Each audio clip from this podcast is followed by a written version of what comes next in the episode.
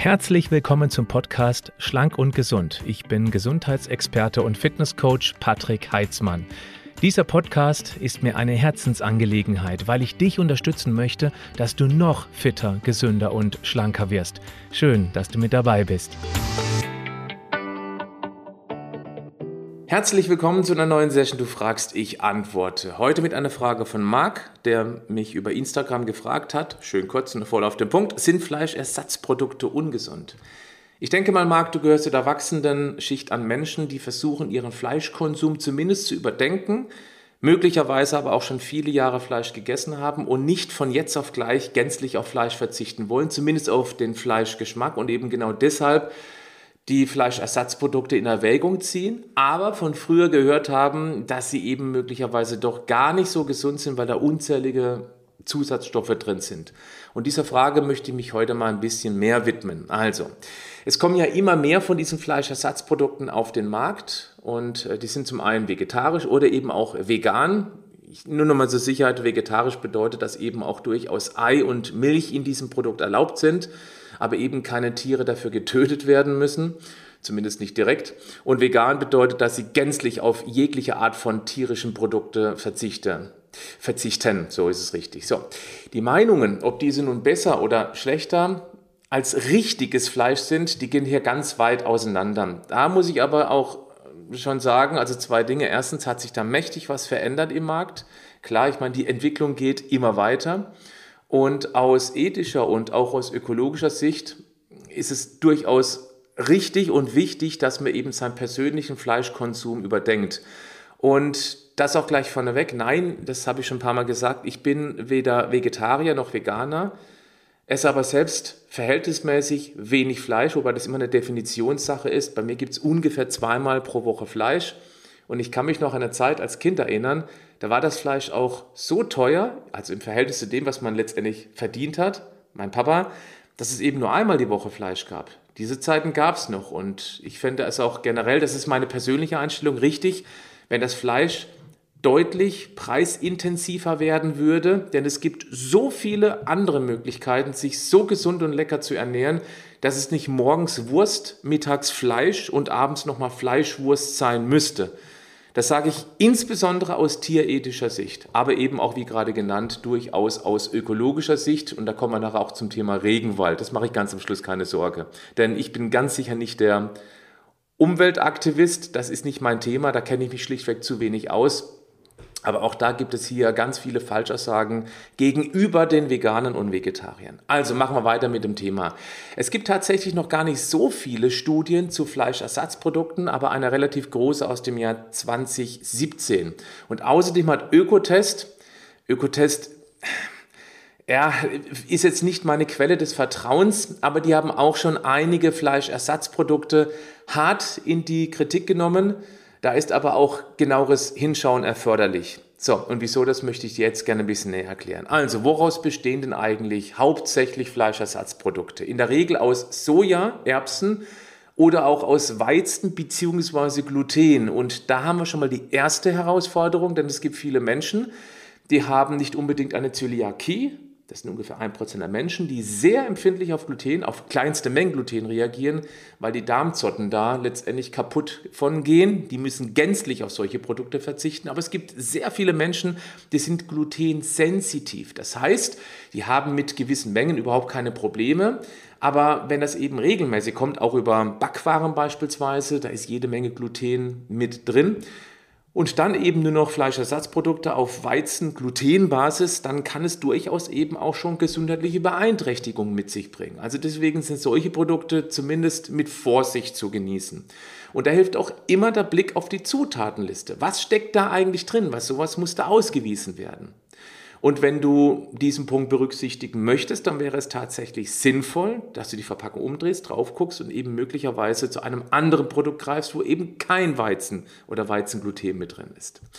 Mittlerweile gibt es aber, und das ist eben das, was sich verändert hat im Vergleich zu früher, deutlich mehr Alternativen, die aus Pilzen bestehen und aus Früchten und Hülsenfrüchten.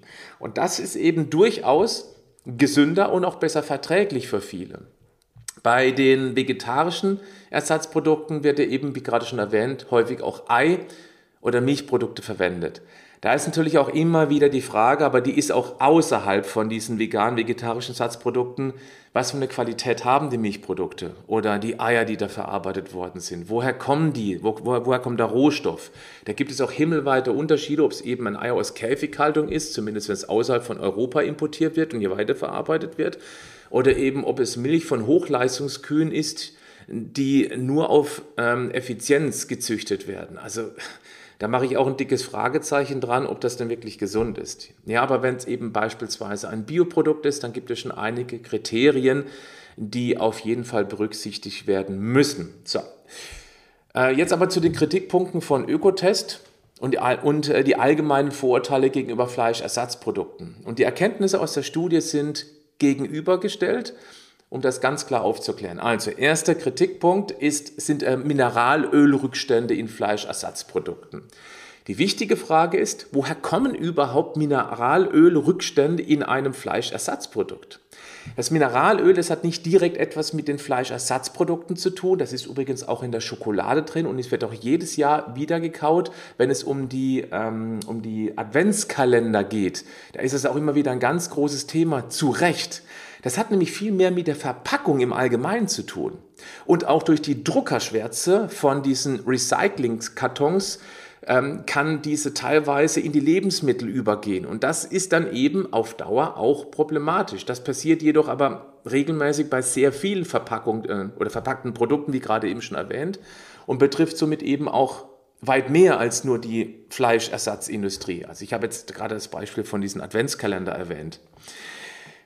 Jetzt ist es aber so, der Körper ist eine gute Entgiftungsmaschine. Wo man es vermeiden kann, sehr gut, gar keine Frage.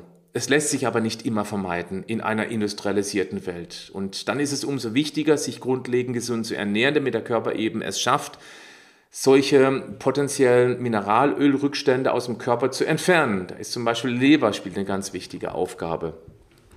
Man muss dazu auch sagen, dass sowas früher auch schon in den Produkten mit drin war was es nicht besser macht. Aber heute ist eben auch die Nachprüfbarkeit aufgrund der extremen Sensibilität von Messgeräten drastisch anders als im Vergleich zu früher. Nochmal, ich rede es auf gar keinen Fall schön, es ist ein Problem. Und es wird auch daran gearbeitet, denn seit Jahren wird versucht, zum Beispiel durch Innenbeutel, dieses Problem zu beseitigen. Aber das ist eben ein Kritikpunkt, den man auf jeden Fall mit auf dem Schirm haben muss, wenn man das Thema gänzlich behandeln möchte. Der zweite Kritikpunkt, zu viel Salz in den Fleischprodukten oder Fleischersatzprodukten. Wir haben grundsätzlich ein Problem mit zu viel Salz. Nein, ich bin kein Gegner von Salz. Salz ist ein ganz wichtiges Mineral und ich kenne gerade bei Gesundheitsextremisten auch die Angst vor jeglicher Art von Salz. Das halte ich für falsch. Denn zum Beispiel, wer viel Sport treibt, wer viel schwitzt, der darf gerne mal über die Haut lecken, die schmeckt salzig und das ist Salz, was eben auch durchaus mal wieder nachgefüllt werden muss. Wir brauchen nicht viel Salz, ganz klare Sache, zwischen 2 und 5 Gramm, je nachdem, wie viel Salz man eben auch durch Sport beispielsweise ausschwitzt. Und da ist man ganz schnell mal dran, vor allem Brot, jetzt weiche ich ein bisschen ab, aber das ist auch ein wichtiger Punkt, Brot ist mit der... Ähm, der Lieferant, der am allermeisten Salz bringt, weil Brot wird stark gesalzt und das schmecken wir gar nicht so richtig raus. Und wer eben da vier, fünf Scheiben Brot am Tag isst, der kommt da schnell auf dieses zu viel an Salz. So, jetzt aber zurück zu unserem eigentlichen Thema. Generell nehmen wir durch zu viele Fertigprodukte und Fastfood zu viel Salz auf. Und ja, man könnte durchaus Fleischersatzprodukte auch als Fertigprodukt bezeichnen, weil sie eben auch letztendlich industriell verarbeitet ist und uns eben dann fast schon verzehrfertig angeboten wird. Nehmen wir aber mal ein klassisches Beispiel eines veganen Schinkenspickers versus eines normalen Schinkenspiekers aus echtem Fleisch. Die Fleischvariante hat sogar noch mehr Salz als die vegane Sorte. Also hier ganz klar 1 zu 0 oder ja doch, wir sind noch bei, bei 1 zu 0, bei 1 zu 0 für die vegane Variante. Und die Frage ist auch immer, warum eigentlich in Wurst so viel Salz ist. Naja, es ist halt eben ein verarbeitetes Produkt und Salz konserviert und es macht das Produkt einfach deutlich schmackhafter. Wenn Salz irgendwo dran ist, schmeckt es viel besser. Und wenn es besser schmeckt, essen wir automatisch mehr. Und das mag die Industrie, dass man dann von diesem Produkt doch mehr isst, als man eigentlich jetzt bräuchte. Wäre deutlich weniger Salz dran, würde man so ein Würstchen beispielsweise auch vielleicht mal zur Hälfte liegen lassen, ähm, verpacken und vielleicht morgen dann weiter essen. Aber es schmeckt so lecker, also hau ich das ganze Würstchen weg. Ja. Ähm, Natürlich ist es so, wenn man das Hackfleisch frisch kauft, beim Bauer beispielsweise oder beim Schlachter des Vertrauens, dann ist es natürlich, wenn überhaupt, deutlich weniger gesalzt und zu Hause wird es aber häufig dann eben noch nachgesalzt. Aber dann ist es eben wieder sehr individuell, wie salzig man das Produkt mag. Wenn du bei Fleischersatzprodukten sicher gehen möchtest, dann würde ich ähm, dir raten, tatsächlich für ein Tofu-Hackfleisch sozusagen. Das kann man wunderbar machen. Und Tofu schmeckt heute nicht mehr so schlimm, wie es früher einmal der Fall war. Es gibt mittlerweile auch wirklich welche, die echt gut gewürzt sind und auch nicht nur mit Salz, sondern auch mit anderen leckeren und sogar noch mit gesunden Gewürzen. Es gibt eine Biomarke im Bereich Tofu, die sitzt sogar hier bei mir in Freiburg. Die äh, Marke heißt Typhoon und hat beispielsweise auf 100 Gramm liegen die bei unter 0,01 Gramm Salz. Das ist also praktisch gar nichts. Dann äh, übrigens, veganes Hackfleisch hat teilweise nur halb so viele Kalorien wie herkömmliches Hackfleisch. Das ist vielleicht noch ein weiterer Punkt, der für ein solches Hackfleisch spricht. Nochmal, das ist mir wichtig an dieser Stelle. Es kann natürlich schon sein, wenn du ein überzeugter Fleischfan bist, dass du ein anderes Geschmacksempfinden gegenüber einem ähm, Tofu-Hackfleisch hast. Ich vermute mal, dass aber die absoluten Fleischfans sich ohnehin nicht dieses Video bis zu dieser Stelle angeguckt hätten, weil sie erkennen, dass es durchaus ein Vorteil sein kann, solche Produkte mal zu konsumieren. Und ein Hardcore-Fleischfan wehrt sich dagegen. Es ist schade, es gibt aber welche, die eben offen sind und sagen, ja, ich bin durchaus bereit, einfach mal eine Alternative zu versuchen. Deswegen schön, dass du immer noch mit dabei bist. Dann sage ich dir, versuch einfach mal ein Tofu-Hackfleisch zu machen. Also Hackfleisch in Gänsefüßchen dann natürlich.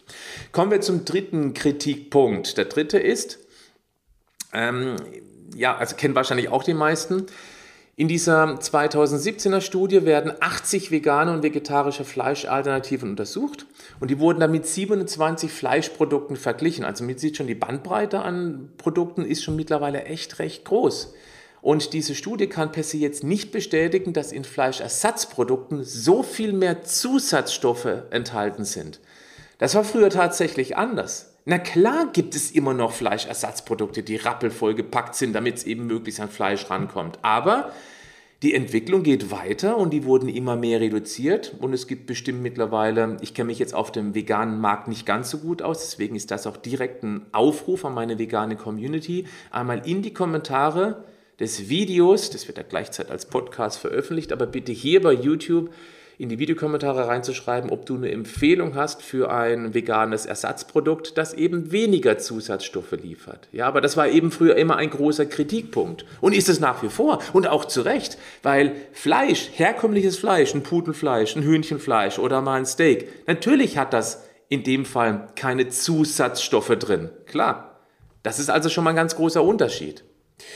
Insbesondere die Biofleischersatzprodukte enthalten zum Beispiel keine zugesetzten Aromen, das ist da schlichtweg verboten oder sogar durchschnittlich weniger Zusatzstoffe als, Achtung, als herkömmliche verarbeitete Fleischprodukte. Auch das gibt es, aber das macht es halt eben wieder ein bisschen komplizierter, weil man eben genauer hingucken muss. Nochmal, Zutatenliste. Deswegen Augen auf beim Einkauf.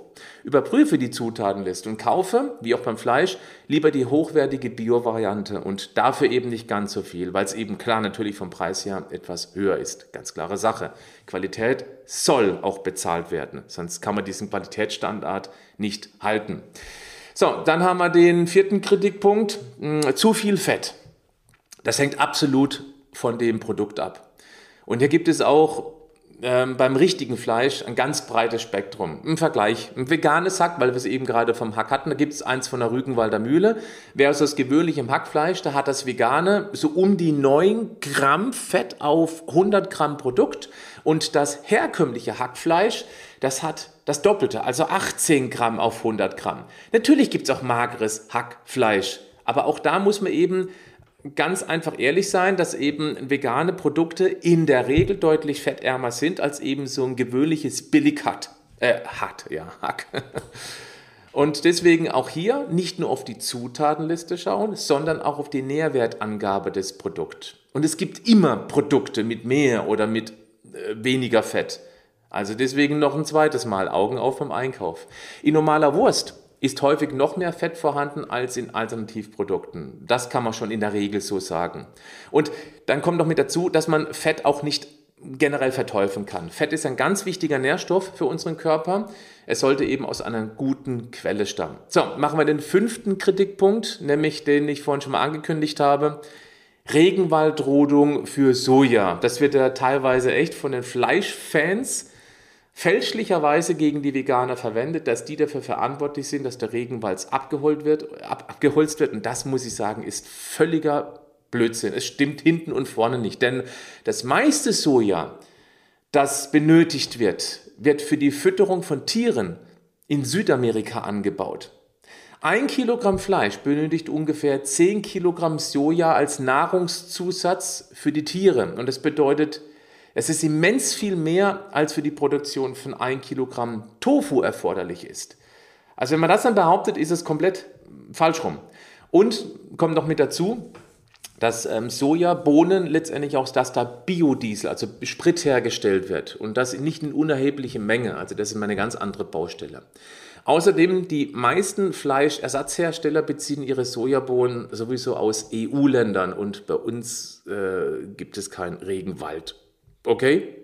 Auch hier wieder, auf der Verpackung steht letztendlich auch immer, wo das Produkt herkommt. Deswegen Augen offen halten. Jetzt haben wir noch einen weiteren Punkt, nämlich den Eiweißgehalt in diesen beiden Varianten Fleisch und Fleischersatzprodukt.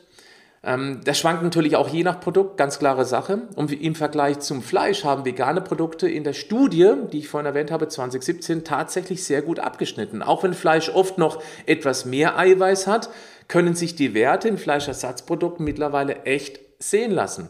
Man muss nur eines berücksichtigen. Das hat kein, keine große Gewichtung, aber es hat eine Gewichtung. Denn es gibt ja die essentiellen Aminosäuren und es sind zwei mit dabei, nämlich zum Beispiel Lysin und auch Methionin. Jetzt muss man wissen, dass wenn die Grundlage des veganen Ersatzproduktes ein Weizengluten ist, also ein Weizeneiweiß, dann muss man wissen, dass Weizen verhältnismäßig wenig von Lysin hat. Und das ist dann die sogenannte limitierende Aminosäure. Das bedeutet, wenn man zwei Produkte hat, Fleisch und Fleischersatz, die exakt gleich viel Eiweiß hätten, das Fleischersatzprodukt aber hauptsächlich Weizengluten oder Gluten eben als Grundlage hat, dann ist die Verwertbarkeit von dem Fleischersatzprodukt Eiweiß deutlich schlechter als die des Fleisches. Das muss man auf dem Schirm haben. Beim Soja ist es eher der Methioninmangel, das ist eine andere essentielle Aminosäure. Jetzt ist es aber häufig so, dass die auch in Kombination letztendlich dann vermischt werden, verschiedene Quellen in einem Fleischersatzprodukt und dann gleicht sich auch die Aminobilanz durchaus wieder aus. Ähm, es ist nicht ein wirklich gewichtiger Punkt, aber man sollte dann eben das schon mit auf dem Schirm haben. Jetzt machen wir mal einen kleinen Eiweißvergleich. Ein veganes Hack hat zum Beispiel auf 100 Gramm 18 Gramm Eiweiß und ein Rinderhack hat ca. 20 Gramm. Ja, Schweinehackfleisch hat sogar ja, etwas weniger als 18 Gramm aber eben das mit Aminobilanz noch kurz. Also da würde ich sagen, das gleicht sich so ungefähr aus. Dann ist das, das Hackfleisch von natürlicher Art hat etwas mehr Eiweiß. Aber jetzt ehrlich, ob ich jetzt nur 16 Gramm verwertbares Eiweiß habe oder 20, das macht jetzt keinen gewaltigen Unterschied auf Dauer aus. Vor allem dann, wenn man eben noch andere Eiweißquellen zur Verfügung hat. Lasst uns mal ein kleines Fazit ziehen und dann eben letztendlich an dieser Stelle auch mal Schluss machen. Ausgewogen essen, und natürlich nicht nur noch von Fleischersatzprodukten ernähren, wenn man kein Veganer ist. Trotzdem ist es ein Aufruf an die Fleischfans, mal über den Tellerrand rauszublicken und das im Wortsinne und ruhig mal mutig sein, auch ein Fleischersatzprodukt probieren und vielleicht überrascht sein, dass es vom Geschmack her angenehm ist und dass man gleichzeitig, und das kann man auch nicht wegdiskutieren, was für die Tierethik und für die Ökologie getan hat. Das kann ja kein Fehler sein. Schaut immer auf die Zutatenliste, ja, einfach um Gefühl dafür zu bekommen, was ist da drin. Dann, wenn du kannst, dann greif bitte auf Biofleischalternativen zurück. Ja, natürlich etwas teurer, aber weniger Zusatzstoffe und ähm, insgesamt eine bessere Konstellation von den Stoffen, die drin sind.